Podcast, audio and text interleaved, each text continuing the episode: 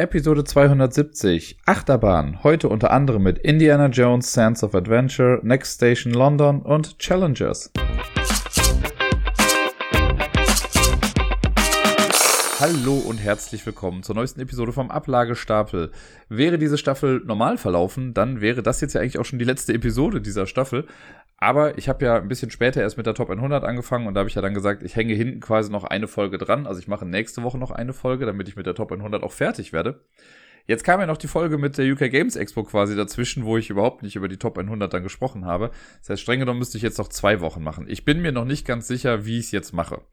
Entweder werde ich nächste Woche verkünden, dass das dann die letzte Episode der Staffel ist, oder es wird dann noch eine geben. Ich weiß es noch nicht so ganz genau. Lasst euch einfach überraschen. Das hängt so ein bisschen mit meiner Motivation und Laune dann wahrscheinlich auch ein bisschen zusammen, weil Leute, ich kann euch sagen, langsam möchte ich Ferien haben. Aber gut, dazu kommen wir dann später nochmal ein bisschen mehr.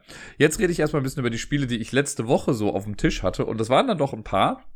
Und es hat sich so in zwei Lager gespalten im Prinzip. Es gibt eine große Sektion mit Kinderspielen, denn ich würde mal behaupten, ich habe genauso viel, ja, ich würde nicht nur behaupten, es ist so, ich habe genauso viele Spiele mit Kind gespielt, wie Spiele für große Menschen, mehr oder weniger. Und äh, ja, die gehen wir jetzt mal zusammen durch. Das ist ein schönes Sandwich quasi. Es fängt an mit den Kinderspielen, denn ich habe letzte Woche viel mit Miepel spielen können. Und den Anfang macht da ein Spiel, das wir im äh, Halligalli gespielt haben, diesem Eltern-Kind-Café, wo wir ja jede Woche sind. Da hatten wir jetzt wieder einen Tag, wo wir quasi ganz alleine waren. Das ist immer ganz geil im Sommer. Gehen halt die meisten Eltern natürlich ja irgendwie nach draußen auf den Spielplatz und so. Und bei Regentagen ist das Halligalli immer mega voll. Und ich nutze das dann aus. Ich gehe halt bei gutem Wetter dann ins Halligalli, weil wir ohnehin meistens dann nur für eine Stunde irgendwie da sind, wenn ich sie vom Kindergarten abhole. Und wir dann dahin düsen, dann sind wir so gegen 5 Uhr da und um 6 macht das schon zu. Da bleibt nicht mehr viel Zeit. Das war früher noch ein kleines bisschen anders. Da hat sie ein bisschen näher äh, bei der Tagesmutter dran gewesen. Da war sie ein bisschen näher dran. Ihr könnt euch den Satzbau vielleicht denken. Und ja, jetzt ist der Weg von Kindergarten aber halt ein kleines bisschen länger. Und deswegen klappt das nicht mehr so ganz gut. Aber ich möchte mir das nicht nehmen lassen. Wir gehen ja trotzdem immer noch gerne hin und haben da Spaß und sind ja auch bekannt dort, mehr oder weniger. Und äh, genau, da spielen wir halt auch immer mal wieder Spiele. Und jetzt diese Woche hatte Miepel dann Bock, was zu spielen. Und wir haben als erstes Äpfelchen gespielt. Ich glaube, das ist von Ravensburger. Äh, keine Ahnung, ob ihr das kennt. Mir war das als Kinderspiel gänzlich unbekannt. Also ich habe es jetzt im Halligalli immer mal wieder gesehen und wir haben mal damit so ein bisschen rumgespielt. Aber dieses Mal würde ich sagen, wir haben es das erste Mal wirklich als Spiel gespielt, wenn auch nicht ganz regelkonform. Aber es hatte einen Anfang und ein Ende. Und das Ganze ist im Prinzip ein, ja, nicht äh, Roll and Move, aber ein Roll und Mach irgendwas Spiel beziehungsweise hier ein Spin und mach irgendwas Spiel. Denn in der Mitte gibt es so einen Spinner, den muss man dann immer drehen und je nachdem, wo der Pfeil dann landet, musst du halt bestimmte Sachen machen. Jeder bekommt vor sich so einen Apfelbaum aufgestellt und das ist ganz nett gemacht. Die, äh, man spielt das quasi in der Schachtel drin und der Fußboden oder der, der Waldboden oder Gartenboden oder was auch immer, der ist so ein bisschen höher, weil darunter so Stelzen sind. Und dann kann man die Bäume da so richtig aufstellen. Die sind dann aus Plastik. Und in diesen Bäumen sind so kleine Löcher drin. Und da kann man dann später so Äpfel reinhängen. Und ich glaube, die eigentliche Idee ist, dass zu Beginn des Spiels alle Äpfel schon hängen und dann muss man halt flicken, äh, also spinnen hier eher gesagt. Und dann kann man eine 1, 2, 3 oder 4 mit Äpfeln äh, erst spinnen. Man kann einen Raben spinnen, man kann eine, äh, ein Eis spinnen und wie oft kann ich noch spinnen sagen? Äh, und man kann einen ausgeschütteten Eimer spinnen. Und je nachdem, was man da halt gespinnt hat, kommt dann was bei rum. Wenn man die äh, einzelnen Äpfel, also 1, 2, 3 oder 4 Äpfel, ähm, bekommt, dann darf man diese Äpfel quasi pflücken von seinem Baum und dann in den äh, Eimer tun, der vor einem liegt. Der ist auch quasi in den Gartenboden eingelassen. Und genau, man versucht seinen Baum quasi als erstes leer zu bekommen. Wenn man ein Eis bekommt, dann äh, isst man halt ein Eis und macht kurz Pause, da muss man aussetzen. Das ist eine super Mechanik. Dann gibt es den Raben. Wenn der Rabe kommt, der klaut zwei Äpfel. Aber ich weiß ehrlich gesagt nicht genau, was der macht, weil äh, in der Version in dem Halligalli liegen keine Regeln mit dabei und ich habe mir das so ein bisschen erarbeitet hier und da. Ich habe es irgendwann mal online gelesen, aber es ist auch schon wieder was länger her. Und dann gibt es auch den ausgeschütteten Eimer, da muss man seinen Eimer ausschütten. Aber ich weiß ehrlich gesagt gar nicht, was dann genau damit passiert, ob man dann verloren hat oder ob man das alles einfach wieder einsortieren muss. Keine Ahnung. Wir haben es ein bisschen andersrum gemacht. Wir haben es diesmal so gemacht, dass wir die Äpfel einfach quasi rumliegen hatten und immer wenn wir die gedreht haben, dann haben wir die halt aufgehangen und wer zuerst den Baum voll hatte, hat dann gewonnen. Fand ich es auch ehrlich gesagt ein bisschen schön aus. Ist natürlich thematisch genau andersrum als so, wie es eigentlich laufen sollte. Aber Miepel hatte Spaß und wir haben es gespielt und ich glaube sogar sie hat dann gewonnen im Endeffekt, weil ich dauernd immer diesen Kackraben bekommen habe und sehr viel Eis gegessen habe. Aber es war sehr schön, weil das trainiert so ein bisschen zwei Sachen. Und zum einen, ich liebe es ja momentan so sehr, dass Meeple einfach so gut im Mitzählen ist. Und sie hat dann auch, äh, immer wenn die Äpfel quasi, wenn sie Äpfel bekommen hat, dann hat sie drauf geguckt und hat sie sich dann quasi auch bereitgelegt und hat dann immer mich fragend angeguckt, ob das auch die gleiche Anzahl ist. Und in, ich sag mal, 70 Prozent der Fälle war es auch der Fall. Manchmal hatte sie bei drei oder vier hat dann irgendwie einer gefehlt. Aber das fand ich schon sehr cool. Und zum äh, anderen ist natürlich so ein bisschen Feinmotorik noch mit dabei, wenn man diese Äpfel dann in diese Bäume reinhängt. Das hat sie mit einer eisernen Konzentration gemacht. Da bin ich immer sehr fasziniert, wie gut sie das dann hinbekommt. Und äh, ja, das war also mein erstes Spiel der Woche. Äpfelchen. Weiter ging es dann im Halligalli mit vier erste Spiele. Jetzt muss man dazu sagen, wir haben nicht vier gespielt, wir haben nur eins davon gespielt, das dann aber direkt zweimal. Das ist so eine kleine Mini-Spielesammlung, wo man zwei Spielbretter hat, die doppelseitig bedruckt sind. Und da sind verschiedenste Sachen drauf. Auf einem ist so ein Spiel mit einem Blumenbeet, wo man einfach Farben würfeln muss, dann legst du Blumen irgendwie drauf. Bei dem anderen versuchst du irgendwie, glaube ich, in die Mitte schnell zu kommen. Ich weiß schon gar nicht mehr genau. Wir haben das einfachste, in dem Fall dann Roll-and-Move-Spiel genommen, wo man äh, so eine Spirale hat und man läuft von außen nach innen zum Schloss und der Weg besteht aus farbigen Feldern. Äh, und man hat einen Farbwürfel und wenn man dran ist, dann würfelt man halt mit dem Würfel. Und wenn ich jetzt grün würfle, dann darf ich auf das nächste grüne Feld gehen. Wenn ich halt rot würfle, gehe ich auf das rote Feld und so weiter und so fort. Solange bis man in der Mitte ist. Wer dann zuerst da ist, gewinnt das Ganze. Es ist, äh, also ja, Roll and Move in seiner reinsten Form quasi. Man kann nichts großartig entscheiden, man wird einfach vom Würfel gespielt. Es gibt noch irgendwelche Felder mit so Pfeilen da dran, aber da wir die Regeln jetzt nicht hatten und der Empfang da nicht so gut war, habe ich auch gesagt, komm, wir machen jetzt einfach wirklich eine Roll and Move draus. Und für Meeple jetzt gerade in dem Alter ist es ja auch gar nicht so verkehrt. Ich finde ja, man kann ja auch so ruhig daran gezüchtet werden äh, an so Spielsachen. Und in dem Fall hat es aber auch gut funktioniert. Also sie hat das gut hinbekommen, immer schön in eine Story mit eingebunden. Es war dann auch immer so, wenn sie zuerst im Schloss war, dann hat sie mich noch mit eingeladen, ob ich dann auch kommen möchte und andersrum genauso. Und äh, das war auch wieder, genau wie ich eben schon gesagt habe, so mit dem Abzählen von Feldern oder generell, dass sie halt so sieht, okay, jetzt hat sie, also sie ärgert sich dann auch, wenn sie was würfelt und sie darf nur ein Feld weit gehen und freut sich riesig, wenn sie fünf Felder weit gehen kann. Das ist schon ganz nett. Aber ja, diese ganze vier erste Spielebox, äh, also das wäre sowas, das würde ich mir für hier gar nicht holen, weil ich wüsste, in einem Jahr wird das wahrscheinlich auch für Miepel einfach zu dumm. Jetzt kommen wir zu einem Spiel, das ich letzte Woche direkt zweimal in zwei verschiedenen Konstellationen gespielt habe, beziehungsweise sogar drei verschiedenen Konstellationen, wenn man es genau nimmt. Und zwar That's Not a Hat. Das ist ja ein Spiel, was ich auf dem Beeple-Wochenende kennenlernen durfte und ich finde es ja mega gut. Und äh, das Feedback, was ich sonst so bekomme, ist von Leuten, dass sie es eigentlich eher nicht ganz so geil finden. Oder blöd oder was weiß ich nicht was. Aber ich mag es total als kleines, ja, Partyspiel ist schon zu viel gesagt, aber einfach so ein lustiges kleines Spiel. Äh, ich habe es ja bei dem Beeple-Wochenende auch schon näher erklärt. Ne? Das ist das Spiel, wo man sich im Prinzip nur ganz wenig merken muss. Ja, ich habe es jetzt äh, einmal sogar nur zu dritt gespielt. Dann hat jeder eine Karte vor sich liegen äh, die dann offen aufliegt. Dann kommt das erste Geschenk quasi, also eine Karte kommt dann offen noch mit rein. Das guckt man sich an, dreht's rum, gibt's weiter an eine Person, je nachdem, welche Richtung der Pfeil zeigt. Und dann muss man quasi immer sagen, was man weggibt. Aber die Karten sind dann halt verdeckt und man muss auch quasi das akzeptieren oder sagen, hey, das ist es doch gar nicht. Und dadurch, dass sich diese verdeckten Karten dann halt immer in der Position verändern, ist das irgendwann gar nicht mehr so einfach. Und wie gesagt, wir haben es zu dritt gespielt, da sind vier Begriffe im Spiel. Und selbst da war es dann hier und da schon ein bisschen schwierig. Aber das fand ich auch so geil, weil eine Arbeitskollegin von mir, die hat also so ein Poker-Face-Move gebracht, dass äh, der andere Kollege, der mitgespielt hat, einfach, also der war so, weiß ich nicht, weg vom Fenster im Prinzip. Der wusste gar nicht mehr, wie ihm geschieht, weil sie hat, ungelogen, sie hat direkt erste Runde, sie hat ihre Karte, ich weiß schon gar nicht mehr, was es war, sagen wir jetzt mal, es war eine Büroklammer. Sie hat die Büroklammer, die lag noch offen vor ihr, sie hat die umgedreht und hat ihm dann was anderes gesagt, was sie hinschiebt. Und er hat's geglaubt. Also, ne, die hat dann die Büroklammer rumgedreht und gesagt, hier, ich schenke dir einen Donut. Und er war irgendwie so perplex, dass er es dann angenommen hatte. Und da dachte ich auch so, was ist denn da irgendwie los? Aber klar, auf die Idee bin ich noch gar nicht gekommen, dass man das ja auch machen kann, dass du ja auch einfach bluffen, also wissentlich bluffen kannst. Ich habe es natürlich auch schon mal übrigens gemacht in einem Spiel, dass ich was weitergegeben habe, wo ich nicht mehr wusste, was es war und ich habe dann aber voll da, also so getan, als wüsste ich, was es ist. Das ist ja nochmal eine andere Form, aber das war halt einfach so wissentlich, in Anführungszeichen, böse Bluffen. Fand ich mega, hat mir richtig gut gefallen. Das macht das Spiel noch mal besser. Äh, und ich habe es jetzt am Wochenende auch noch mal gespielt. Ich war, also da komme ich später noch mal zu, aber ich habe ja am Samstag in der Kölner Stadtbibliothek äh, ausgeholfen. Da gab es ja so einen nominierten Spiele-Event für die Spiel des Jahres Spiele mit Empfehlungsliste und so. Da haben sich ja die ganzen Kölner ErklärbärInnen dann äh, zusammengetroffen und ja, Spiele erklärt und vorgestellt. Und da war ich halt unter anderem als einziger für That's Not a Head zuständig, weil niemand anderes das machen wollte. Und da habe ich das dann auch nochmal zwei Gruppen gezeigt äh, und die fanden es auch jeweils dann recht amüsant. Ich mag es ja wirklich gerne. Ich würde es auch gerne nochmal irgendwann in einer größeren Gruppe spielen. Und äh, ja, ich kann gar nicht verstehen, dass Menschen das so schwierig finden. Klar, es ist ein bisschen, man muss ein bisschen was denken dabei, aber das muss man ja bei anderen Spielen auch vielleicht. Ein Fun Fact noch dazu, oder eine kleine Anekdote. Ich habe That's Not a Head jetzt, ähm, gestern war es, gestern Abend, also Samstagabend, auch mal kurz missbraucht. Ähm, und zwar habe ich äh, weil ich mit Miepel irgendwie am Tisch saß und das Spiel lag dann da oben.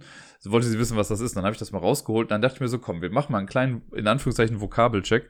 Und Miepel hatte auch voll Bock da drauf. Und dann habe ich ihr einfach nach und nach die Karten gezeigt. Das sind ja relativ simpel gezeichnete Sachen von, äh, also Bilder von verschiedenen Gegenständen oder Tieren oder so. Und wir sind wirklich alle Karten durchgegangen und sie hat, ich sag mal, vielleicht bei 10 bis 15 Sachen wusste sie nicht sofort, was es irgendwie ist. Und nachdem ich ihr das dann aber gesagt habe, war dann auch irgendwie klar, dass es das ist. Und sie hat jetzt keine Ahnung, bei dem Bild vom Brokkoli hat sie dann Baum gesagt, was ich dann noch erstmal hab gelten lassen, ne? Aber das fand ich richtig krass und vor allen Dingen auch in einem Tempo stellenweise. Ich habe dann die Karten aufgedeckt und sie meint, also sie hat selber dann schon die nächsten Karten immer genommen und immer das Wort dann dazu gesagt. Das fand ich so toll und so krass. Also selbst daraus kann ich noch viel ziehen und ich glaube, dafür werde ich das auch hin und wieder nochmal benutzen, äh, wenn sie da so einen Spaß dran hat. Warum nicht? Ein einziges Spiel habe ich letzte Woche solo gespielt und das war, ich glaube, am Mittwochabend oder Donnerstagabend. Da habe ich Indiana Jones Sands of Adventure gespielt. Das habe ich auf der UK Games Expo als Rezensionsexemplar mitbekommen von äh, Funko. Und ich habe ehrlich gesagt nicht viel davon erwartet. Ich habe auch nicht viel davon gesehen bisher. Das Einzige, was ich wusste, ist, dass das dieses fancy Spiel ist, was so eine Sanduhr hat, die in einem Gestell steht. Und das, die kann man quasi so drehen, so rundherum wie ein Riesenrad, was aber nur zwei Gondeln hat, oben und unten eine. Und dazwischen ist eben eine Sanduhr dann eingespannt. Und es hat auch oben und unten, hat es auch so kleine Gondeln quasi, so kleine ähm, Körbe, so nenne ich sie jetzt mal. Und dieses Drehen dieser ganzen Sache ist auch quasi Teil äh, der Mechanik in dem Spiel. Und ja, dann habe ich mir die Regeln einfach mal durchgelesen, habe auch gesehen, ach cool, das ist ein kooperatives Spiel. Kann ich also auch irgendwie alleine spielen, weil es gibt keine versteckte Information. Das, also man könnte theoretisch Handkarten auf der Hand halten, aber in den Regeln steht auch, ja, man kann auch mit offenen Karten spielen. Also dachte ich mir, komm, ich spiele es mal mit zwei Charakteren, aber halt solo. Und die Regeln sind dann auch eigentlich relativ simpel. Und auf dem Papier sind das auch eine ganze Menge Sachen, die mir gefallen. Ich habe äh, nachher dann Sarai mal davon erzählt und sie meinte so, es klingt doch eigentlich wie viel voll was, was dir gefallen müsste. Weil ich war nämlich danach erstmal so ein bisschen, hm, weiß ich nicht so ganz genau. Aber ich glaube, das liegt in der Tat daran, dass ich es alleine gespielt habe, weil das da ein bisschen viel zu überblicken war, was ich dann irgendwie hatte. Und das war generell auch schwierig, die Abläufe dann richtig einzuhalten. Und ich habe es ja ohnehin jetzt nicht mit voller Inbrunst gespielt, sondern es war eher so ein, ja komm, es ist halt da, ich spiele es jetzt einfach mal. Und unter dem Aspekt muss ich auch sagen, es hat mir auch gefallen. Aber ich möchte es unglaublich gerne einfach mal mit noch anderen Personen spielen, weil ich glaube, das wird einfach dann lustig irgendwie auch dabei. Die Idee, es geht so ein bisschen, also klar, Indiana Jones, äh, wir versuchen den, wer ist das hier? Äh, die Bundeslade ist es, glaube ich. Die versuchen wir zu finden oder thematisch ergibt es nicht ganz so viel Sinn, aber man muss drei Runden überstehen und wenn man am Ende den Bösewicht besiegt hat, hat man gewonnen. So, das ist im Prinzip. Wir haben in jeder Runde einen Bösewicht. Wenn man die ersten beiden allerdings nicht besiegt, kriegt man nur eine Strafe für die Folgerunde. Wenn man den dritten nicht besiegt, dann hat man das Spiel eben verloren. Es geht aber auf jeden Fall bis zur dritten Runde oder also bis auch nach der dritten Runde noch. Ähm, und es kann nicht vorzeitig irgendwie abbrechen. Der Spielaufbau ist relativ simpel. Wir haben so ein paar Plättchen, ich glaube, es sind fünf Stück. Das sind im Prinzip ich sage jetzt mal Worker Placement Felder. Das sind nur so große Tafeln, wo dann auch äh, Bilder aus der Geschichte von Indiana Jones irgendwie mit drin sind. Und die haben dann fancy Namen irgendwie. Die legt man dann hin. Auf diesen Feldern drauf ist immer eine Aktion, die man machen kann. Und darunter steht dann, wie viele Gefahrenwürfel man nachher dann würfeln muss. Äh, dann gibt es ein Kartendeck, das muss man anfangs unterteilen. Einmal in die Upgrade-Karten und in die normalen Action-Karten. Von diesen Actionkarten kriegt dann jeder vier Karten auf die Hand.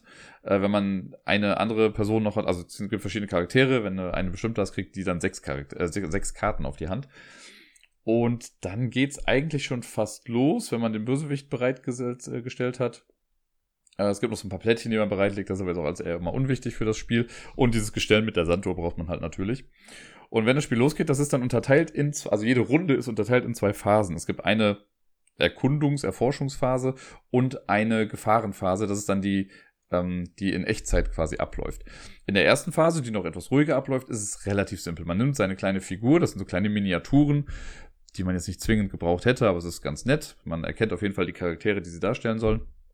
Äh, dann nehme ich meine Figur äh, und in meinem ersten Zug kann ich auf irgendein Feld draufgehen, nur nicht auf das, wo der Bösewicht steht. Es gibt für den Bösewicht auch so eine kleine Das ist dann so ein Standy und keine Miniatur und der wandert quasi einfach immer vom linkesten Ort dann immer eins weiter, wenn er aktiviert wird und fängt dann wieder vorne an. Auf das Feld darf man nicht drauf gehen, es sei denn, man ist Indiana Jones, der darf natürlich auch zu dem Bösewicht drauf gehen. Äh, und ich setze mich dann irgendwo hin, mache dann die Aktion, die da drauf steht. Das ist in den meisten Fällen sowas wie zieh eine Actionkarte oder zieh eine Actionkarte und eine Upgrade-Karte oder zieh dir ein Upgrade oder was weiß ich nicht was. Ähm, das macht man dann und danach muss man dann so einen Gefahrenwürfel würfeln. Der Gefahrenwürfel hat, also den gibt es doppelt, man kann äh, entweder ein oder zwei Gefahrenwürfel würfeln. Und auf jedem Würfel sind, glaube ich, zwei Xe drauf, zwei kleine Edelsteine und zwei große Edelsteine. Und man würfelt das und wenn ich ein X würfle, dann wird der Bösewicht aktiviert. Der geht dann ein Feld weiter und macht dann da was. Es kann dann sein, dass alle, die da sind, eine Karte abwerfen müssen oder alle, die da sind, müssen einen Edelstein in die Maschinerie werfen oder was weiß ich nicht was. Aber das ist es im Prinzip dann auch schon. Die Edelsteine, die sind eigentlich so tricky, denn wie gesagt, es gibt große und kleine. Und wenn man davon was würfelt, dann muss man Edelsteine in den oberen Korb dieser Sanduhrapparatur quasi reinpacken. Und bei den ersten zwei, drei, vier, fünf passiert noch nicht viel. Aber irgendwann ist oben der Korb dann so schwer, dass diese Sanduhr halt quasi sich einmal automatisch um 180 Grad dreht, weil der schwere Korb dann halt eben nach unten möchte. Und sobald das geschieht, beginnt die Echtzeitphase. So, dann wird noch die aktuelle Runde quasi von, dem, von der Person, die es gerade macht, die wird noch zu Ende gespielt, aber dann geht sofort mit der Echtzeit los, weil dann läuft die Sanduhr auch schon eben und die darf unter keinen Umständen angehalten werden. Es gibt noch so eine kleine Sonderregel. Es kann manchmal ja vorkommen, dass der Korb oben in perfekter Balance irgendwie steht oder diese ganze Apparatur. Und selbst wenn alle Edelsteine drin sind, dass das nicht runter switcht, da wird dann gesagt, okay, wenn alle Edelsteine drin sind, gebt dem Ding einfach mal kurz einen Schubs, damit es sich dann rumdreht und die Echtzeitphase anfängt. Aber ich habe es jetzt in den Partien, die ich jetzt gemacht habe, oder in der einen Partie, die ich gemacht habe, und ich habe so noch ein bisschen damit rumgespielt mit dieser Maschinerie, ähm, da ist das nicht einmal vorgekommen, dass das Ding komplett geblockt war irgendwie. Ja, das ist also das Stand. Da wechselt man sich immer ab in dieser äh, Erforschungsphase, ne? Worker setzen, also Karten nehmen meistens irgendwie Threadwürfel, also Gefahrenwürfel würfeln, das machen und dann ist die nächste Person dran. Und dann geht's in die Echtzeitphase über und die Echtzeitphase ist im Prinzip Speed Uno, könnte man sagen. Denn die Karten, die wir sammeln, die haben im Prinzip in der Regel immer einen von vier Hintergründen, also blau, grün, rot oder gelb. Äh, und es gibt verschiedene Symbole. Das ist sowas wie, es gibt ein Amulett, es gibt Indiana Jones Hut, es gibt ein Buch und es gibt noch irgendwas anderes. Ich weiß gerade nicht mehr genau, was es ist. Ähm, und die meisten der Karten, die haben einfach eine Farbe oder manchmal auch zwei, wenn man so eine Upgrade-Karte hat. Die sind halt dann ein bisschen besser, die haben meistens zwei Farben oder zwei Symbole irgendwie drauf. Ähm, genau, und ein Symbol. Und es gibt Kampfkarten. Da sind dann die Charaktere drauf abgebildet. Auch meistens mit einem Hintergrund. Oder es gibt auch welche, die haben einen neutralen Hintergrund, aber dafür ein Symbol mit dabei. Und wenn man Karten spielt. Die allererste Karte, die gespielt wird, das kann irgendeine Karte sein. Aber danach muss man entweder Farbe auf Farbe oder Symbol auf Symbol machen. So wie man das im Prinzip von Uno kennt, würde ich mal sagen. Oder Mau Mau oder was weiß ich nicht, was, was in die Richtung geht. Und man darf, wenn ich jetzt in der Echtzeitphase am Zug bin, darf ich so viele Karten spielen, wie ich möchte. Eine Kampfkarte darf ich aber immer nur dann spielen, wenn halt, wenn es halt vorher passt. Und man darf nicht Kampfkarte auf Kampfkarte spielen. Und das, da muss man halt so ein bisschen gucken. Man darf sich dann natürlich irgendwie absprechen und manchmal ist das schwierig dann in der Echtzeit irgendwie. Und dann kann man auch manchmal sagen, gut, ich spiele jetzt einfach die Karte in der Hoffnung, dass die nächste Person irgendwie was machen kann. Das Problem ist, man zieht auch immer nur eine Karte nach. Ne, wenn ich jetzt irgendwie dran bin und ich kann nicht, ziehe ich halt einfach nach. Sollte ich in meinem Zug jetzt aber alle vier Karten gespielt haben, die ich habe, ziehe ich halt nur eine nach und habe erstmal nur eine Karte. Das heißt, manchmal zieht man auch erstmal zügeweise immer nur Karten nach und die anderen versuchen schnell irgendwie was zu machen.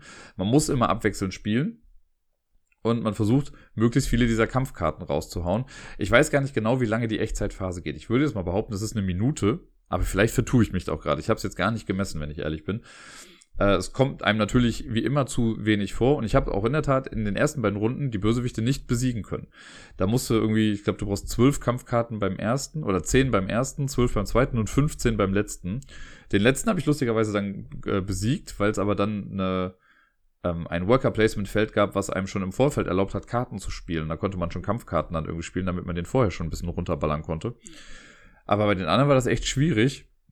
Und das ist der Part, wo ich meine, okay, ich glaube, eine andere Person hätte mir da ganz gut getan, weil ich musste ja immer auf beide Karten gleichzeitig gucken und dann war so ein bisschen das Ding, okay, der spielt jetzt die Karten, zieht eine Karte, oh, die Karte passt, kann ich ja spielen. Ach nee, kann ich gar nicht, die andere Person ist jetzt erstmal dran. Also mache ich der, die Sachen irgendwie, da wieder eine Karte ziehen, dann wieder zurück und das war so ein bisschen Hickhack und hin und her, das hat in Echtzeit nicht so super gut funktioniert.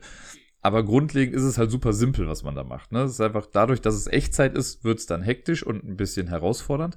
Ich glaube allerdings, wenn man ein bisschen Übung hat, dann geht das schon irgendwie. Ne? Ich musste mich auch selber erstmal an die Symbolik irgendwie gewöhnen. ähm, weil das nicht so in Mark und Bein übergegangen ist. Ne? Wenn das jetzt hier die normalen vier Kartenspielfarben gewesen wären, wäre das bestimmt um einiges einfacher für mich gewesen. Hatte ich jetzt aber hier nicht. Da muss ich erst gucken, Buch, ach ja, Buch, genau, dann haben wir hier noch das Ding und da ist der Hut und die Peitsche und was weiß ich nicht was. Ähm, das braucht alles ein bisschen Eingewöhnungszeit. Wenn man dann, äh, wenn die Echtzeitphase dann durchgelaufen ist, dann guckt man eben, hat man den Bösewicht besiegt? Wenn ja, klasse, dann geht man einfach in die nächste Runde. Wenn nicht, dann äh, gibt es eine kleine Strafe für die nächste Runde. Die Strafe besteht meistens darin, dass einfach Edelsteine in den nächsten Korb schon reingelegt werden. Also es werden unten aus dem Korb werden alle Edelsteine rausgenommen. Es wird im Prinzip wird alles nochmal von vorne aufgebaut. Äh, man gibt auch alle Handkarten ab, alle Upgrade-Karten, die man schon hatte. Die kommen dann allerdings alle in das normale Zugdeck. Das heißt, äh, es ist auch möglich, dass man dann normal Upgrade-Karten zieht. Also von Mal zu Mal wird das quasi auch ein bisschen besser, das äh, Deck, von dem man zieht. Es kommt ein neues Worker-Placement-Feld rein und man darf als Gruppe dann bestimmen, welches alte dafür dann rausgeht. Das finde ich einen ganz netten Effekt, dass sich das ein kleines bisschen immer ändert. Und ja, wie gesagt, dann in den neuen Korb, wenn alles äh, da zurückgesetzt wurde, kommen in den oberen Korb schon direkt entweder irgendwie zwei kleine oder ein großer Edelstein rein, damit da schon ein bisschen Gewicht ist. Das macht es halt dann ein kleines bisschen schwieriger für die kommende Runde. Und ansonsten spielt man aber genau das gleiche. Man muss halt nur versuchen, mehr Treffer zu landen als noch die Runde davor. Und ja, die ersten beiden Runden habe ich nicht geschafft. In der dritten ging es, weil der Bösewicht dann schon, ich glaube, fünf Trefferpunkte hatte, als es überhaupt in die Echtzeitphase ging. Und dadurch, dass die Decks dann doch auch in der Tat ganz gut waren, konnte ich dann schon äh, gut loslegen. Es ist alles in allem auch ein echt random Spiel, weil ja durch die Würfel, also es kann ja auch sein, dass man ganz oft irgendwie das X würfelt für den Bösewicht, damit der sich bewegt und wenn man dem nicht in die Quere kommt, dann kann man, also kann man den noch ignorieren. Dann kann man ganz viele Karten sammeln und erst so nach und nach dann Edelsteine bekommen. Es gibt auch kein Kartenlimit, von daher kann man einfach sich die Karten horten und die dann irgendwann ausspielen. Und äh, ja, dann gibt's aber auch wieder Sachen, wo man nur Edelsteine würfelt und man hat kaum Karten gesammelt und schon geht's los in die Echtzeitphase und dann kommen auch nicht die richtigen Karten das muss man, glaube ich, einfach ein bisschen abkönnen. Wenn man das so richtig kategorisiert, das Spiel für sich, und da richtig einstuft, dann ist es auch okay. Wenn man jetzt so das krass durchdachte, kooperative Spiel erwartet, dann wird man enttäuscht. Aber so als lighthearted Fun Game finde ich das dann doch irgendwie auch echt ganz gut. Wie gesagt, ich möchte es gerne mal mit zu zweit oder auch mit mehreren Leuten irgendwie noch äh, spielen, um mal zu gucken, ob das dann wirklich auch da vielleicht ein bisschen mehr seinen Reiz noch entfalten kann.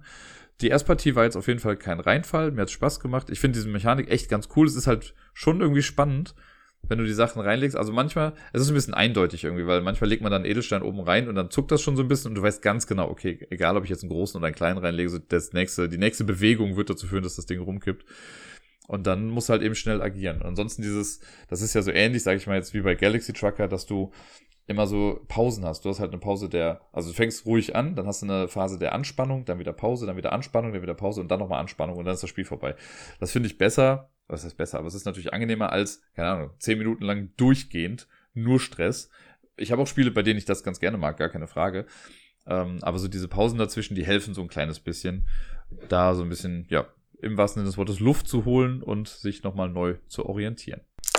Wir switchen zurück zur Stadtbibliothek, denn dort habe ich äh, noch zwei weitere Spiele selber auch mitgespielt und unter anderem war das Next Station London, das Flip and Write Spiel, was jetzt auch nominiert ist. Und ich war eigentlich gar nicht dafür eingeteilt. Wir hatten es so gemacht, dass jeder halt im Vorfeld gesagt hat, für welche Spiele er dann gerne erklärbar sein möchte. Und bei mir waren das eigentlich That's Not a Hat, Fun Facts und Akropolis. Äh, und für Next Station London war ich gar nicht eingeteilt, aber es hatten sich dann irgendwie direkt vor mir welche hingesetzt und ich dachte mir, gut, ich kenne ja das Spiel, alle anderen waren gerade irgendwie beschäftigt, deswegen habe ich dann einfach erklärt. Ist ja auch total in Ordnung gewesen. Ähm, ja, und der Gruppe habe ich das erklärt, die haben es dann auch direkt verstanden und ja, zu viert hat es auch dann wieder Spaß gemacht. Ich habe es ja auch beim Beeple-Wochenende dann auch schon mal ein bisschen äh, genauer erklärt. Das ist das, wo man diese U-Bahn-Netzwerke in London baut und immer Symbole aufdeckt. Man darf dann von der Station aus nur zu einem dieser Symbole irgendwie gehen. Linien dürfen sich nicht kreuzen. Man versucht mit mehreren Farben an eine Station ranzukommen, damit es dafür nochmal Punkte gibt. Die Themse kann man überkreuzen, das gibt Punkte und alles echt ganz cool. Und ich habe es ja jetzt insgesamt dann schon, ich glaube, drei, vier Mal oder so gespielt. Ich hatte das online auch mal gespielt. Äh, ich finde es echt gut. Das ist echt ein sehr, sehr interessantes Flip-and-Ride-Spiel. Äh, ich fand es ganz lustig, weil dann äh, die erste Gruppe, mit der ich das dann gespielt hatte, die meinte dann auch direkt so, ah ja, guck mal, da können wir das einlaminieren und ich habe ja auch diese schwarzen Folienstifte noch. Und dann meinte ich so, ja, das wird wohl nicht funktionieren, weil man bei Next Station London ja eben die verschiedenen Farben braucht. Das ist ja äh, wichtiger Bestandteil der Sache, dass man so nach und nach die Farben dann irgendwie durchwechselt. Und dann meinten sie, hat dann eine andere gesagt, ja, ich habe Kreidestifte in der Farbe, die können wir dann benutzen. Wunderbar, Problem gelöst. Es hat der Gruppe auf jeden Fall Spaß gemacht. Ich habe es dann noch zwei anderen Gruppen oder Pärchen in dem Fall dann auch erklärt. Bei einer Gruppe musste ich leider so ein bisschen, ähm, wie sagt man, Äh, ich musste, ich musste, ach scheiße, jetzt fällt mir jetzt gerade dieser Spruch nicht mehr ein. Ich musste das Ganze, also die haben es auf jeden Fall vorher falsch erklärt bekommen und ich musste es wieder gut machen. Da gibt es irgendwie ein Sprichwort und es will mir gerade ums Verrecken nicht einfallen, aber gut. Äh, das war nämlich sehr lustig. Ich habe dann irgendwie nur mal kurz zugeguckt und hatte dann zufälligerweise in dem Moment, wo ich da war, habe ich gesehen, dass sie irgendwie einen Zug gemacht hat, der nicht funktioniert. Und hatte nur auf ein Blatt geguckt und meinte so, ach guck mal, du darfst hier gar nicht so einen Kreis machen. Ach so, nicht? Und ich so, nee, es ist ja, ne, dann weiß man ja gar nicht mehr, wo vorne und hinten ist. Und dann habe ich auf das Blatt von dem anderen Typen geguckt und der hat halt ausgehend von einer Station so einen Stern quasi gemacht. Ich dachte, ah, das geht irgendwie auch nicht. Und dann haben sie das eingesehen und dachten, ah ja, okay, gut, das äh, haben wir irgendwie bei der Erklärung nicht so ganz mitbekommen. Und dann haben sie sich ein neues Blatt geholt und haben dann nochmal neu angefangen. Und dann bin ich, äh, habe ich denen nochmal das erklärt mit, also der, nur den Part, von dem ich dachte, dass sie es falsch verstanden hatten weil der Rest sah soweit dann in Ordnung aus und auch mit den Sehenswürdigkeiten nochmal abgefragt und alles, hm, alles gut, alles klar. Bin dann gegangen, bin zehn Minuten später nochmal dahin gekommen und habe mir das Blatt angeguckt und musste einfach nur lachen, weil ich dachte, okay, also diese Regel habt ihr also auch nicht so richtig, also entweder nicht richtig verstanden, das kann ja auch sein, aber die meinten so, nö, das wurde uns so erklärt. Ähm, die haben nämlich die Linien halt wirklich immer über Kreuz laufen lassen und also wirklich wie Weltmeister. Und dann mussten die auch total lachen, meinten so, ja gut, wenn wir es jetzt noch ein drittes Mal spielen, dann haben wir es vielleicht äh, gecheckt. Und die waren aber mega begeistert und dachten auch so, ja, also Punkte zählen wir jetzt mal nicht, weil es ja irgendwie Quatsch irgendwie, weil sie es beide falsch gespielt haben. Aber trotzdem hat denen das Spiel an sich gefallen. Und ich dachte, geil, irgendwie mindestens drei Regeln falsch gespielt, aber gut, wenn sie Spaß hatten, ist ja gut. Und ein anderes Paar, dem habe ich das am Ende dann auch noch kurz vor knapp nochmal erklärt, die äh, waren dann auch happy damit und haben sich's, glaube ich, nee, nee, die waren dann traurig, dass es dann quasi überall schon ausverkauft ist. Aber ja, es ist, glaube ich, also es würde mich nicht wundern, wenn das Spiel irgendwie den Preis noch mitnimmt, weil ich glaube, also vom Gefühl her würde ich fast sagen, das war auch das Spiel, was mit am häufigsten ausgeliehen wurde, was natürlich auch ein bisschen an der Spieldauer liegt, weil man spielt ja nicht so ewig lange, deswegen hatten mehr Leute die Möglichkeit, das dann auch auszuleihen.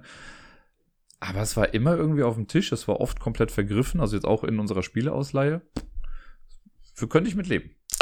Wer hier schon eine Weile zuhört, wird ja wissen, dass ich nicht der größte Freund von Challengers bin. Ich habe es auf der Messe gespielt, da hat es mir nicht gefallen. Ich habe es dann später nochmal zu zweit gespielt, da hat es mir nicht gefallen. Ich habe es jetzt nochmal ein drittes Mal gespielt, weil ähm, Martina von Fuchs und Betty das Ganze ja mitorganisiert hatte. Nochmal großen Respekt und Danke an dich dafür. Die äh, hat dann irgendwann mal gefragt, so Dirk, hast du Lust, da hinten mal gerade Challengers zu erklären? Und dann habe ich natürlich gelogen und gesagt, ja, total. Nein, ich habe es dann gemacht natürlich, weil ich, also Challengers zu erklären ist jetzt auch nicht so das große Problem. Und es geht ja darum, dass die Leute die Spiele kennenlernen. So, ich habe jetzt nicht äh, mich religiös dagegen geweigert, dieses Spiel irgendwie anzufassen. Und dann kam es halt dazu, dass es aber eine Dreiergruppe war. Und dann habe ich gesagt, gut, dann spiele ich jetzt auch mit, damit ihr nicht irgendwie mit so einem äh, Bot irgendwie noch damit spielen müsst. Dann habt ihr so halbwegs das normale Spielgefühl davon. Und die Gruppe war sehr witzig, das muss ich dazu sagen, weil es war irgendwie, ich weiß gar nicht genau, ich glaube, es war ein, ich würde mal behaupten, ein Ehepaar und dann noch ein anderer Typ, der noch mit dazu gehörte. Aber ich, also ich glaube, der gehörte nicht zu der Gruppe, aber die saßen da zusammen, weil er sich danach dann nämlich auch verabschiedet hatte und ich glaube, die haben sich nur an diesem Tisch da kennengelernt. Und äh, das war schon ein harter Teach, muss ich sagen, weil die ähm, also gerade das ältere Pärchen, die hatten dann schon so ihre paar Probleme auch mit Deckbuilding und manchen Entscheidungen da. Das war für die schon stellenweise zu hoch, wo ich selber ja denke, ey, Challengers hat doch einfach null Entscheidungen, die man irgendwie treffen muss, außer ja klar, welche Karte nehme ich jetzt rein. Aber eine Sache, die zum Beispiel die Dame, die dann mitgespielt hat, sehr ähm, ja, zum Nachdenken gebracht hat und was sie nicht so ganz irgendwie nachvollziehen konnte, ist, also sie wusste nie, welche Karten soll ich denn jetzt aus dem Deck rausnehmen, deswegen hat sie nie Karten aus dem Deck rausgenommen, weil sie meinte, hä, nach welchem Kriterium macht man das denn? Und die braucht man doch irgendwie alle und bla und dann habe ich doch weniger Karten und ja.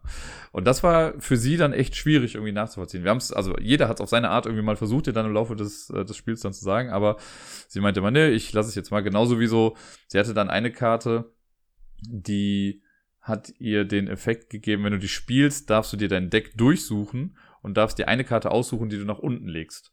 Da hat sie immer, wenn das kam, hat sie gesagt, pff, ist, ich habe sowieso keine Ahnung, was ich darunter legen soll, und hat sie es einfach gelassen. Ähm, ansonsten war es, also ich muss sagen, die Gruppe an sich so, das war ganz witzig und es war witzig zu sehen, wie die anderen drauf reagiert haben. Aber es haben alle danach quasi gesagt, ja, muss man jetzt aber auch nicht zwingend nochmal spielen. Äh, und das ist ja so in etwa mein Fazit auch nach dem ersten Mal gewesen. Jetzt kann ich ja sogar mittlerweile sagen, dass ich es dreimal gespielt habe. Ich sehe den Reiz immer noch nicht so sehr. Also klar ist es irgendwie ganz nett, wenn du mal also ich hatte zum Beispiel bei mir, das kann ich immer sagen, ich hatte in Anführungszeichen eine Combo. Ich habe mich so ein bisschen auf diese Planetenkarten verlassen. Da hatte ich irgendwie die Band, glaube ich, zweimal drin, die sagt dann, wenn sie auf der Bank liegt, haben alle anderen Planetenkarten plus eins im Angriff oder so. Oder generell immer plus eins. Und deswegen habe ich halt versucht, mehr und mehr von diesen Planetenkarten reinzunehmen. Dann hatte ich irgendwie zwei Kühe und noch die Klone und keine Ahnung was. Und klar, wenn die Band als erstes rauskommt und sofort auf der Bank sitzt und quasi anfeuert, in Anführungszeichen.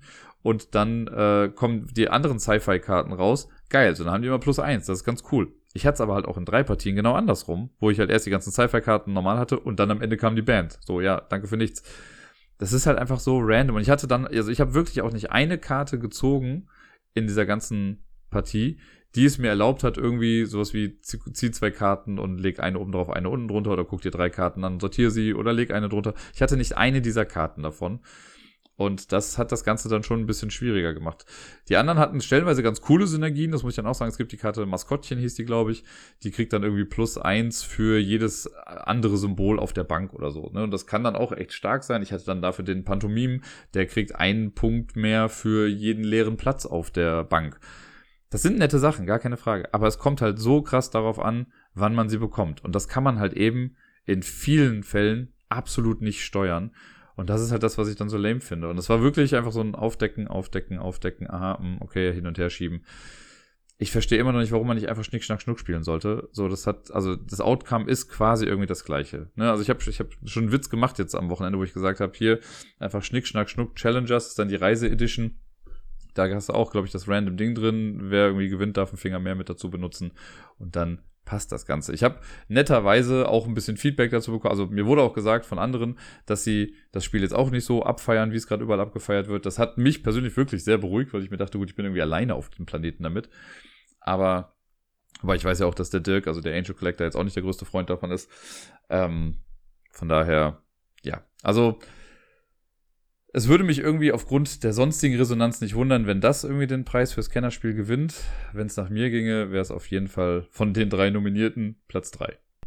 Ja, und das waren auch schon jetzt die ganzen Spiele von der Stadtbib. Jetzt kommen wir wieder zurück zu den Kinderspielen.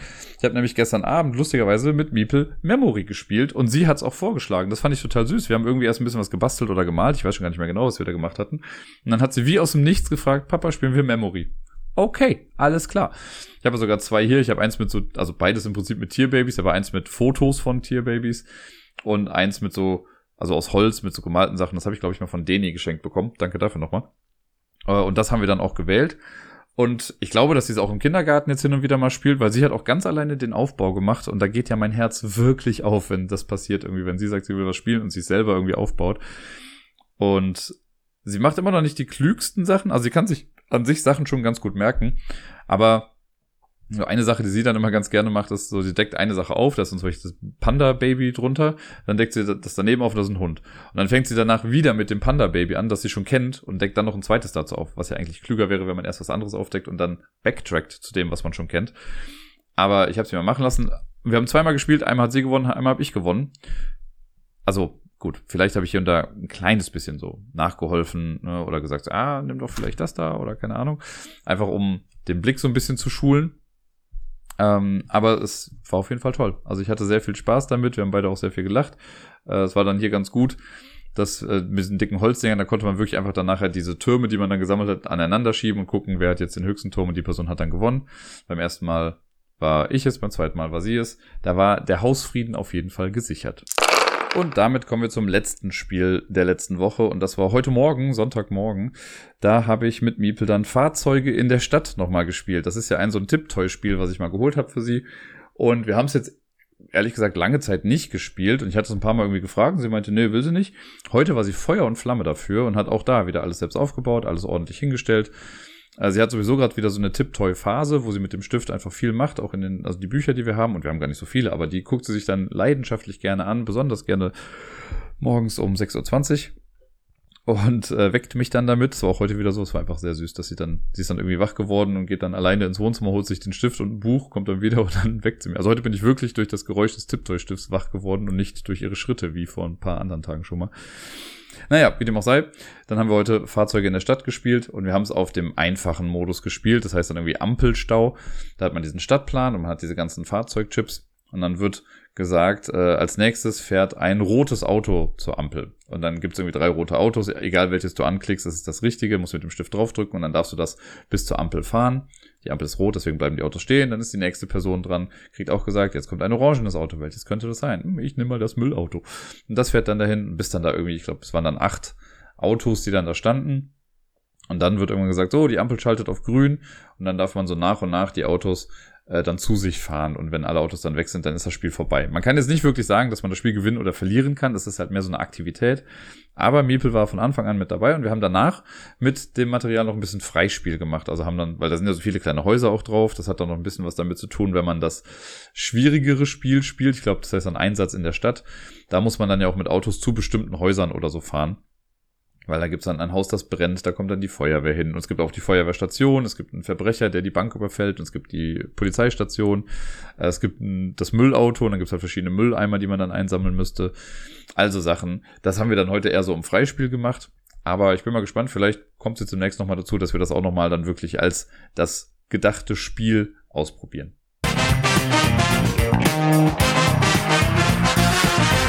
Mit Riesenschritten geht es auf die letzten Plätze quasi zu. Heute sind wir bei der Top 100 bei den Plätzen 30 bis 21 schon. Und hier ist viel altbekanntes dabei. Zwei neue Spiele haben sich mit eingeschlichen. Und äh, ansonsten gab es eine Menge Spiele, die auch schon wieder weiter unten waren, jetzt wieder weiter oben sind. Es pendelt sich gerade irgendwie alles so ein bisschen ein. Das fand ich ganz nett zu beobachten. Ich fange mal an mit Platz 30. Das ist ein Spiel, das vor sieben Jahren, als, ich's, äh, als ich die Liste hier gemacht habe, also mit dem Start des Podcasts quasi, da war es gar nicht drauf auf der Liste. Was mich so ein bisschen wundert, ehrlich gesagt. Aber ich glaube, ich habe es wirklich erst dann danach vielleicht kennengelernt. Oder zumindest in echt dann gespielt. Äh, dann war es letztes Jahr auf Platz, oder nicht letztes Jahr, aber letztes Mal, als ich die Liste gemacht habe, war es auf Platz 16. Und jetzt ist es auf Platz 30. Und es ist eins der besten Zwei-Personen-Spiele aller Zeiten, nämlich Jaipur. Das hat mich ehrlich gesagt gewundert, dass es so tief unten war, aber let's be real hier. Es gibt einfach so viele andere gute Spiele, die sich dann noch irgendwie dazwischen gesnackt haben. Und Jaipur, ich habe es heute gerade erst noch auf Boardgame Arena wieder gespielt. Es ist halt einfach ein echt grundsolides Spiel, was in so einer guten Zwei-Personen-Spielesammlung auch einfach nicht fehlen sollte. Das ist das Spiel, wo wir so Handkarten haben und wir sammeln Warenkarten und wollen die halt verkaufen. Je mehr man hat, desto mehr kriegt man dann noch dafür, weil man noch so Bonuschips irgendwie bekommt und man kann, immer wenn man dran ist, hat man so ein paar Optionen. Man kann entweder einfach nur eine Karte nehmen aus der Mitte und dann wird aufgefüllt oder du kannst äh, alle Kamele nehmen aus der Mitte, wenn welche da sind. Und Kamele kann man zum Tauschen benutzen. Und Tauschen funktioniert so, dass man dann von seiner ganzen Kartenauslage, das sind also entweder die Karten auf der Hand oder auch Kamele, die man da liegen hat, kann man eine bestimmte Anzahl in die Mitte legen und sich genau so viele Karten aus der Mitte dann rausnehmen. Und so kommt man dann irgendwie an die Karten, die man braucht, um sie dann zu verkaufen. Man möchte halt gleiche Farben im Set verkaufen. Man kann ein paar Karten auch einzeln verkaufen, dann gibt es nicht viel. Die wertvollen Waren muss man mindestens im Doppelpack verkaufen. Und das hat so ein eingebautes Best of Three.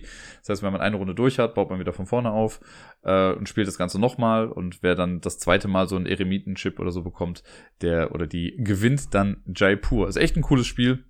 Äh, macht immer wieder sehr, sehr viel Spaß. Spielt sich online vor allen Dingen auch einfach super flott, wenn beide Leute gleichzeitig äh, online sind. Auf Platz 29 und ich glaube, mittlerweile würde ich sogar wahrscheinlich noch ein bisschen höher ansiedeln, was ein bisschen lustig ist, weil ich letztes Jahr noch so über das Spiel abgerantet habe. Aber äh, ein neues Spiel, das äh, ich sehr häufig spiele und ich würde mal fast behaupten, das ist momentan auch auf, auf Boardgame Arena einfach mein meist gespieltes Spiel, weil ich dauernd, also wirklich dauernd, mindestens eine Partie offen habe davon mit Sarai.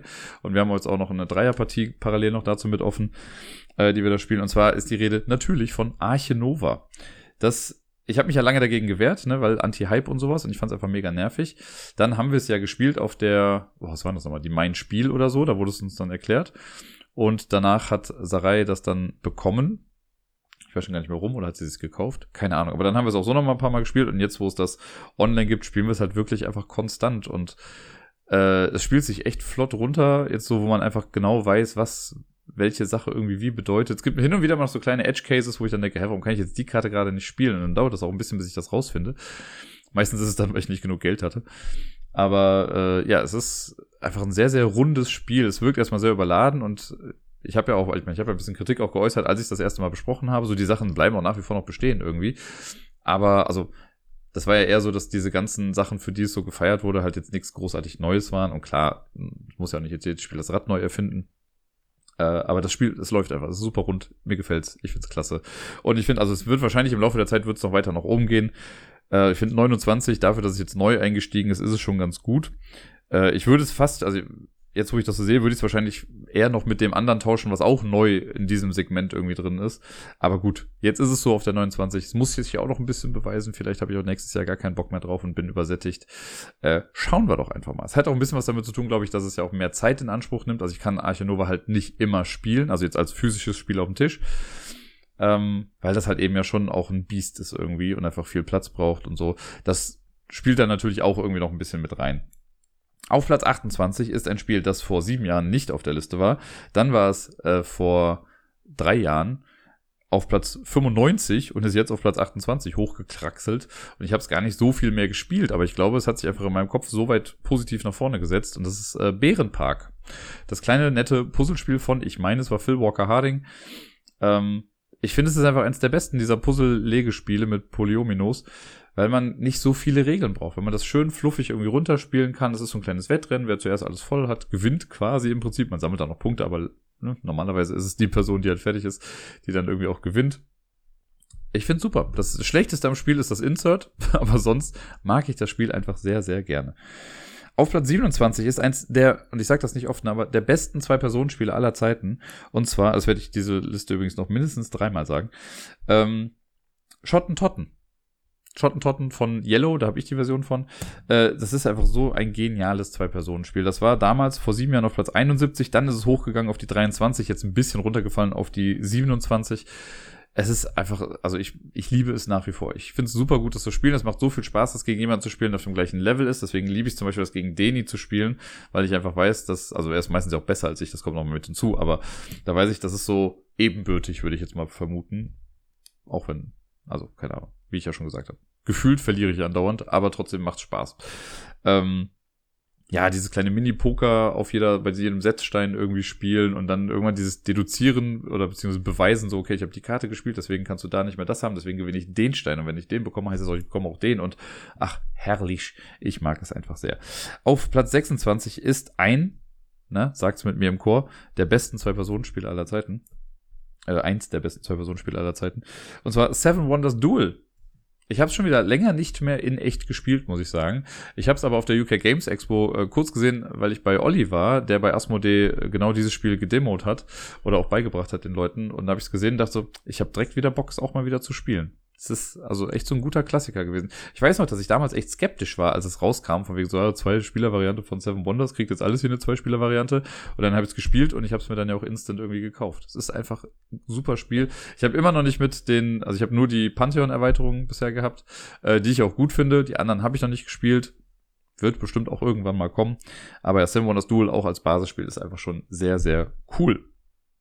Auf Platz 25 ist das andere Spiel, das in dieser äh, Reihe jetzt hier komplett neu ist. Und ja, wie gesagt, es mag ein bisschen seltsam anmuten, wenn man das vergleicht mit Arche Nova. Aber es ist in der Tat Marvel Remix. Das ist aber auch ein bisschen so eine Mischung, weil Fantastische Reiche und Marvel Remix habe ich jetzt hier so ein bisschen zusammengenommen. Marvel Remix hat halt einfach den Bonus, dass es ein schon recht cooles Konzept irgendwie nimmt. Ich mag ja auch Fantastische Reiche gerne, das habe ich auch hier. Aber das hat das nochmal so gestreamlined und einfach ja, einfacher zu lesen gemacht, schneller zu lesen gemacht und irgendwie nicht so überladen mit Text. Das fand ich halt bei Fantastische Reiche. Das habe ich jetzt auch, als ich es auf dem Bibelwochenende nochmal gespielt habe, gemerkt. So, du hast halt dann irgendwie sieben Karten auf der Hand, die alle stellenweise echt viel Text dann drauf haben. Und bei Marvel Remix, ja, da ist halt ein paar Symbole. Unten steht irgendwie ein Satz drunter und das war's dann. Du hast ein paar nette Effekte mit den Villains oder auch die Heroes, die du flippen kannst, damit sie dann ihr alter Ego irgendwie annehmen. Das, das läuft aber, das ist richtig gut. So, das haben sie super gut weiterentwickelt. Ähm, und auch, also ich glaube, es ist bisher noch nicht einmal vorgekommen, dass ich dieses Spiel gewonnen habe. Ich bin grottenschlecht darin. Gar keine Frage. Aber es macht mir trotzdem Spaß, weil es ist, es ist ja auch so simpel, ne? Wenn du dran bist, irgendwie ziehst eine Karte, spielst eine Karte. So ein bisschen quasi eigentlich wie Phase 10. So, da machst du ja auch nicht großartig was anderes. Aber das, was du halt mit den Karten dann machst, ist nochmal irgendwie ein bisschen spannender. Und ja, deswegen ist dieses Spiel dort oben. Wenn es das jetzt noch mit DC gäbe, Leute, ich wäre glücklich. Ähm, auf Platz 24 ist, haltet euch fest, eines der besten Zwei-Personen-Spiele aller Zeiten, nämlich Targi. Targi war vor sieben Jahren auf Platz 53, dann war es auf der 44 vor drei Jahren und jetzt ist es auf der 24, also es kraxelt auch immer weiter nach oben. Targi ist äh, ein wundervolles Spiel mit so Worker Placement und es hat diesen geilen Mechanismus, dass man seine Worker quasi an den Rand einsetzt und dann muss man gucken, wo treffen sich die gedachten Linien, wo die dann stehen, also hier mit Spalten und Zeilen und sonst irgendwas. Äh, und dann kriegst du halt Ressourcen, also Waren irgendwie dann auch, und die kann man dann ausgeben, für, um Karten in der Mitte zu kaufen. Und man baut sich dann so eine Auslage und die haben dann auch so Synergien stellenweise. Dann holst du dir irgendwie den Kamelreiter, der gibt dir für jeden Brunnen eins weniger und so weiter und so fort. Sehr, sehr cooles Spiel.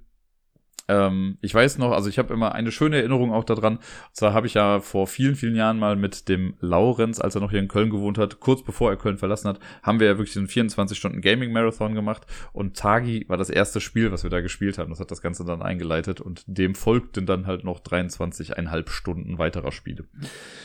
Auf dem Platz 23 ist ein Spiel, das lustig, wie ich es gerade sehe, äh, damals, vor sieben Jahren, auf Platz 23 war. Dann ist es ein bisschen runtergerutscht auf die 35. Jetzt ist es wieder auf der 23, obwohl ich es, glaube ich, in der Zwischenzeit gar nicht gespielt habe.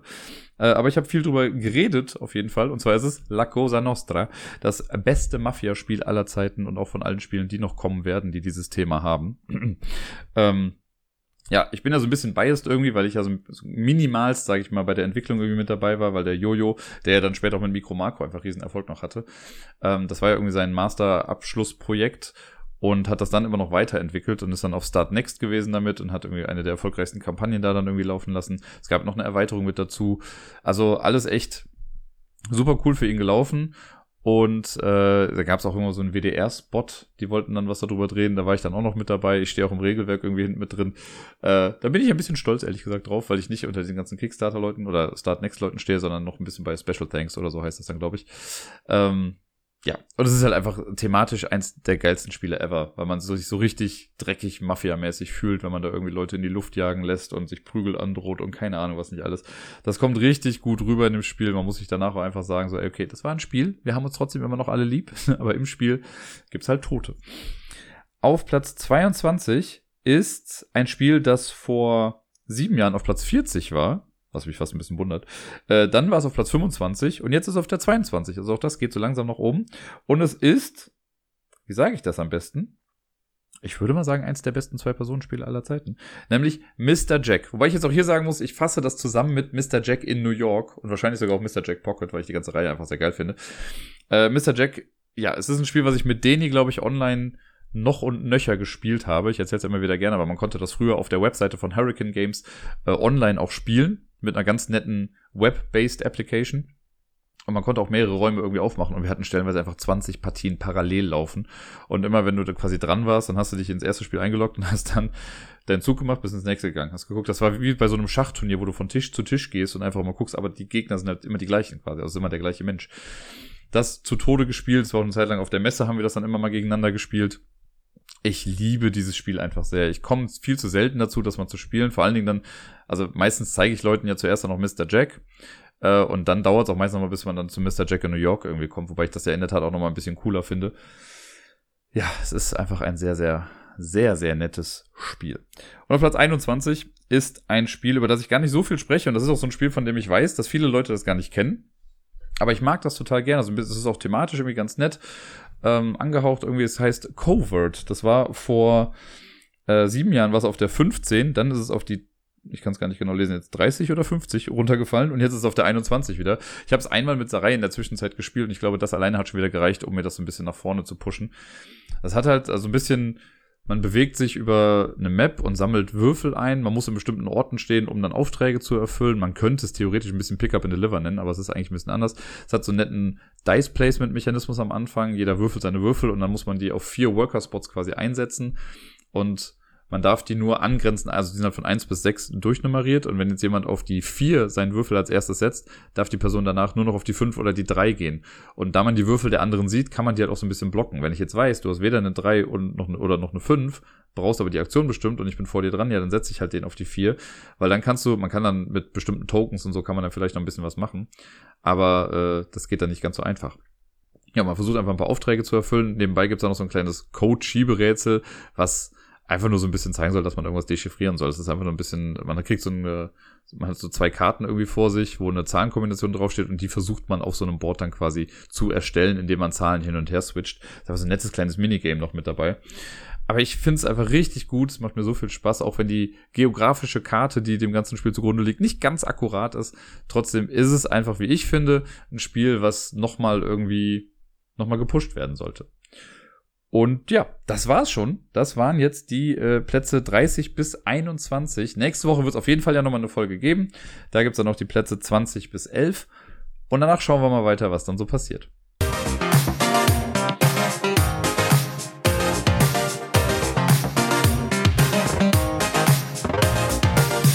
und sonst so. Ja, ich habe letzte Woche viel Zeit wieder mit Miepel verbracht. Das war ganz schön. Sie hat äh, ein paar Mal bei mir jetzt dann auch geschlafen und ich habe sie natürlich immer wieder vom Kindergarten abgeholt. Und wir waren mal auf einem Wasserspielplatz. Das war so ein bisschen Fehlplanung, weil ich eigentlich mit ihr ins Halligalli wollte. Und das hatte aber dann montags zu. Und dann sind wir um die Ecke einfach zu so einem Wasserspielplatz gegangen. Da hatte sie auch sehr viel Spaß. Äh, dienstags hatte ich ein Fest auf der Arbeit. Da komme ich gleich nochmal zu. Da war Miepel aber anfangs auch noch mit dabei. Also ich habe sie abgeholt und bin dann noch, also war sie für ein Stündchen noch mit äh, bei der ganzen Feierei dabei. Das war auch ganz süß. Mittwochs waren wir im Halligalli, das hatte ich ja eben schon mal erklärt, da waren wir dann die einzigen, was ganz äh, nett war und auch am Spielplatz dann danach. Ja, und dann ähm, war es leider ein bisschen blöd, weil sie dann, also am Donnerstagmorgen habe ich sie noch in die Kita gebracht und das war soweit auch alles in Ordnung. Und sie war super happy und gut drauf und alles. Und dann äh, gab es aber am Nachmittag dann einen Anruf aus der Kita, dass sie doch bitte abgeholt werden wollen sollte. Ähm, da sie mit Fieber irgendwie auf dem Boden liegt oder in der Ecke liegt. Und ich hatte da dann Glück, weil das für mich kein normaler Arbeitstag war. Ich hatte da morgens ein Meeting und äh, die Schule war an dem Tag eh, also es gab keinen Unterricht wegen Zeugniskonferenzen. Und dann, äh, ja, war, bin ich gerade die Tür reingekommen, dann gab es quasi den Anruf und dann bin ich direkt wieder losgefahren und habe sie dann abgeholt. Und hatte sie dann erst ein bisschen hier. Sie ist dann nachmittags bei Gerda gewesen. Und ja, die war auf jeden Fall recht schlapp und platt und hat dann den ganzen Freitag auch bei Gerda dann verbracht. Da habe ich sie dann gar nicht gesehen. Es war eigentlich anders geplant, weil sie, also eigentlich war am Freitag nämlich Sommerfest im Kindergarten und da hat sie sich schon eigentlich voll drauf gefreut und ich wäre dann nämlich auch noch für eine Stunde dann auf jeden Fall hingekommen. Ähm, und da konnte sie jetzt leider nicht dran teilnehmen. Das war dann echt ein bisschen schade. Äh, war aber auch auf jeden Fall notwendig. Sie lag auch noch den ganzen Tag dann auf jeden Fall äh, flach. Und ja, genau, dann habe ich sie am Samstagnachmittag, habe ich sie dann genommen hier äh, hin und dann haben wir den Abend noch normal sehr ruhig quasi verbracht. Und jetzt heute am Sonntag war sie aber relativ fit wieder. Also ist relativ, sie war recht fit, so wie sonst auch immer. Und äh, da haben wir dann erstmal den Morgen noch ganz normal irgendwie begangen, waren dann für ein Stündchen mal draußen äh, auf so einem Mitsommerfest am Schokoladenmuseum hier in Köln. Und ich hatte online extra nachgeguckt und da stand dann auch so, ja, es gibt für groß und klein was und für die ganz kleinen, oder es gibt für die Kinder auf jeden Fall auch ein Kinderzelt. So cool, so ein Kinderspielezelt. So geil, das klingt doch irgendwie ganz cool, lass doch mal da hingehen. Ja, das war so ein, keine Ahnung, dreimal drei Meter Pavillon, wo dann so eine halbherzig zusammengesteckte Rutsche irgendwie stand. Das war einfach ein Witz. Äh, egal, wir hatten dann Eis, wir sind noch zu einem anderen Spielplatz kurz gegangen. Mit dem Riesenrad sind wir gefahren. Wer mich kennt, weiß, dass ich eigentlich Höhenangst habe und Riesenräder hasse wie die Pest, aber was tut man nicht alles für sein kleines Kind? Das war aber auch ganz nett in dem Fall. Ich mag nur nicht die offenen Gondeln, das sage ich ja immer wieder. Wenn es eine abgeschlossene Gondel ist, komme ich damit ein bisschen besser klar. Hier war das so ein weirder Mischmasch irgendwie, weil es war eine abgeschlossene Gondel, aber die Wände bestanden komplett aus Glas. Das hat es nicht viel besser gemacht, aber gut. Sie hatte Spaß. das ist ja die Hauptsache an der ganzen Geschichte. Ja, jetzt gerade macht die Kleine ihren Mittagsschlaf. Deswegen habe ich mir gedacht, ich nutze mal die Zeit und nehme dann den Podcast auf. Und mal gucken, was wir dann heute Abend noch machen. Wahrscheinlich eher einen ruhigen. Vielleicht gehen wir noch mal kurz hier hinter das Haus und machen ein kleines Mini-Picknick oder so. Aber ansonsten war es das auch. Ich werde heute Abend auch nicht Karaoke moderieren. Sie wird auch heute Nacht hier schlafen, weil Gerda ein Konzert hat und deswegen äh, nicht kann. Aber das finde ich eigentlich ganz gut. Dann habe ich mal so einen Sonntag Ruhe und komme nicht erst super spät nach Hause. Ich werde dafür wahrscheinlich super früh aufstehen. Aber das ist ja eine andere Geschichte. Genau, ansonsten habe ich ja eben äh, schon mal erzählt, dass ich ja so ein Fest auf der Arbeit hatte. Ich hatte sogar zwei Arbeitsfeste. Am Dienstag hatten wir unser Teamgrillen, das haben wir dann in unserer Schule gemacht. Äh, und genau, da habe ich halt erst Miepel abgeholt und war dann um halb fünf oder so dann wieder zurück. Und da kamen auch ein paar ehemalige dann und mit denen haben wir dann einfach zusammen gegrillt, gequatscht, ein bisschen was gespielt. Es ging dann sogar länger als gedacht. Ähm, ich glaube, ich war erst um halb zehn oder so dann zu Hause. Und es war ganz nett. Ich habe dann irgendwann, weil Gerda ja quasi auch um die Ecke da arbeitet, haben wir uns dann getroffen und ich habe dann Miepel übergeben.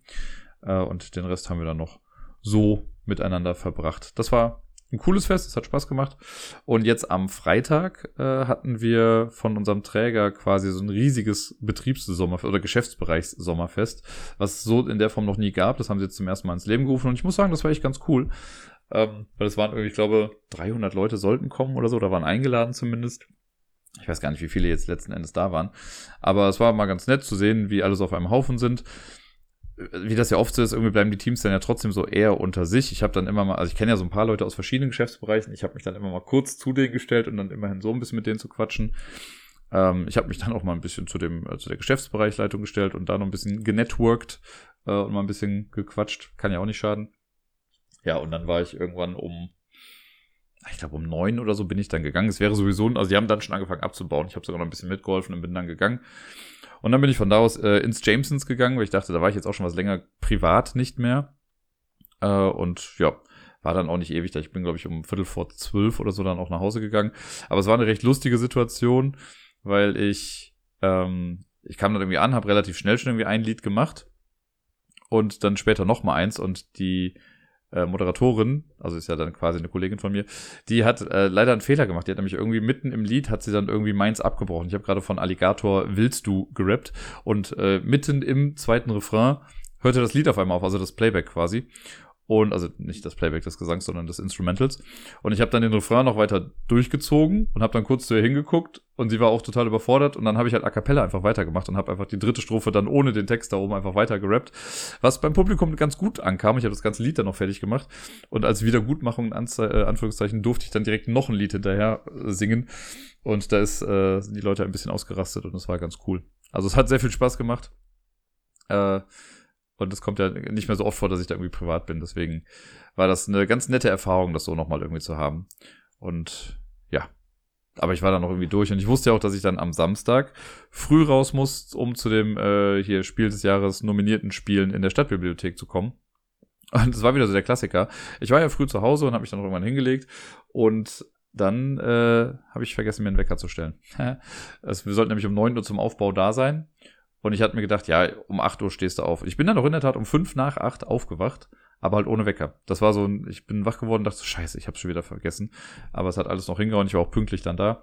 Und das war echt ganz cool. Also wir haben, glaube ich, alle am Anfang irgendwie gedacht, so ja, lass mal gucken, ob überhaupt mehr andere Menschen kommen, außer wir Erklärbären jetzt hier. Und äh, es war super voll. Also irgendwann haben die Leute auf dem Boden gespielt, weil einfach keine Tische mehr frei waren oder sich irgendwelche Sachen als Spielunterlage dann quasi gesucht. Ähm, ja, ich habe selbst viel erklärt, aber auch so viel mit Leuten gequatscht. Also es waren viele nette Menschen da, denen man dann auch endlich mal persönlich Hallo sagen konnte. Leute, die zu mir kamen, das war geil. Da kam einer dann zu mir, der hat, äh, falls ihr euch noch dran erinnert, ich habe ja mal, als Corona angefangen habe ich ja die Ablagestapel Times gemacht, dieses in Anführungszeichen Escape-Rätsel, wo du so ein Zeitungsblatt hast und dann musst du halt Sachen rausfinden. Ähm, und der wollte jetzt auf einmal Hinweise zum zweiten Blatt irgendwie haben. Und die hatte ich nicht mehr. also es ist ja schon Ewigkeiten her. Jetzt, wo ich drüber nachdenke, weiß ich, glaube ich, was der Clou an der Geschichte war. Aber da ähm, müsste ich nochmal genauer nachgucken, irgendwie, weil das jetzt echt schon ewig her ist. Aber ja, einfach sehr cool. Auch, also auch bekannte Gesichter gesehen, neue Gesichter getroffen. Äh, wie gesagt, auch mal endlich mit Leuten persönlich äh, gesprochen, die, mit denen man online schon mal hier und da irgendwie Austausch hatte. Das war schon alles sehr cool und so das Feedback war auf jeden Fall, das soll häufiger stattfinden ist ja eigentlich jetzt erstmal angedacht, das halt einmal im Jahr zu machen, aber ganz ehrlich, ich wüsste nichts, was dagegen sprechen sollte, dass man das irgendwie alle zwei Wochen, äh, zwei Wochen, alle zwei Monate oder einmal im Quartal oder so macht. Einfach als einen großen Spieleabend, weil der Andrang ist auf jeden Fall da gewesen. So, das kann man, die Welle kann man mal gut mitreiten eigentlich. Vor allen Dingen, also mir persönlich hat es nochmal gezeigt, wie es gerade eigentlich in der Stadtbib aussieht, weil ich war, lass mich nicht lügen, 15 bis 20 Jahre schon nicht mehr in dieser Stadtbibliothek. Und da hat sich einiges getan in der Zeit. Also es wird auf jeden Fall nochmal Leute da irgendwie reinholen. Nun denn, jetzt habe ich nur noch eine Sache auf meiner Liste hier stehen und das ist eigentlich eine recht triviale Sache, aber letzte Woche hat die neue Staffel Black Mirror angefangen. Ich habe jetzt die ersten beiden Folgen davon geguckt. Die erste fand ich einfach schon mega gut. Black Mirror ist ja einfach eine verdammt geile Serie. Manche Folgen sind natürlich ein bisschen besser als andere und die allererste Folge ist vielleicht auch nicht die beste, um mit der Serie einzusteigen. Aber jetzt die äh, die erste Folge der aktuellen Staffel und die zweite, die fand ich beide schon auf ihre Art auf einfach sehr, sehr cool. Die zweite hat irgendwie einen sehr düsteren Touch. Ähm, also haben die ja oft irgendwie, aber die erste, die fand ich schon, die fand ich gut. Die hat, die war sehr meta und das hat mir sehr, sehr gut gefallen. Da bin ich mal gespannt, was jetzt noch bei den restlichen Folgen so rumkommt. Nun denn, und das soll es dann jetzt auch gewesen sein für diese Woche. Ich wünsche euch allen eine wunderschöne, warme Woche. Spielt viel, bleibt gesund, kühlt euch ab und bis dann.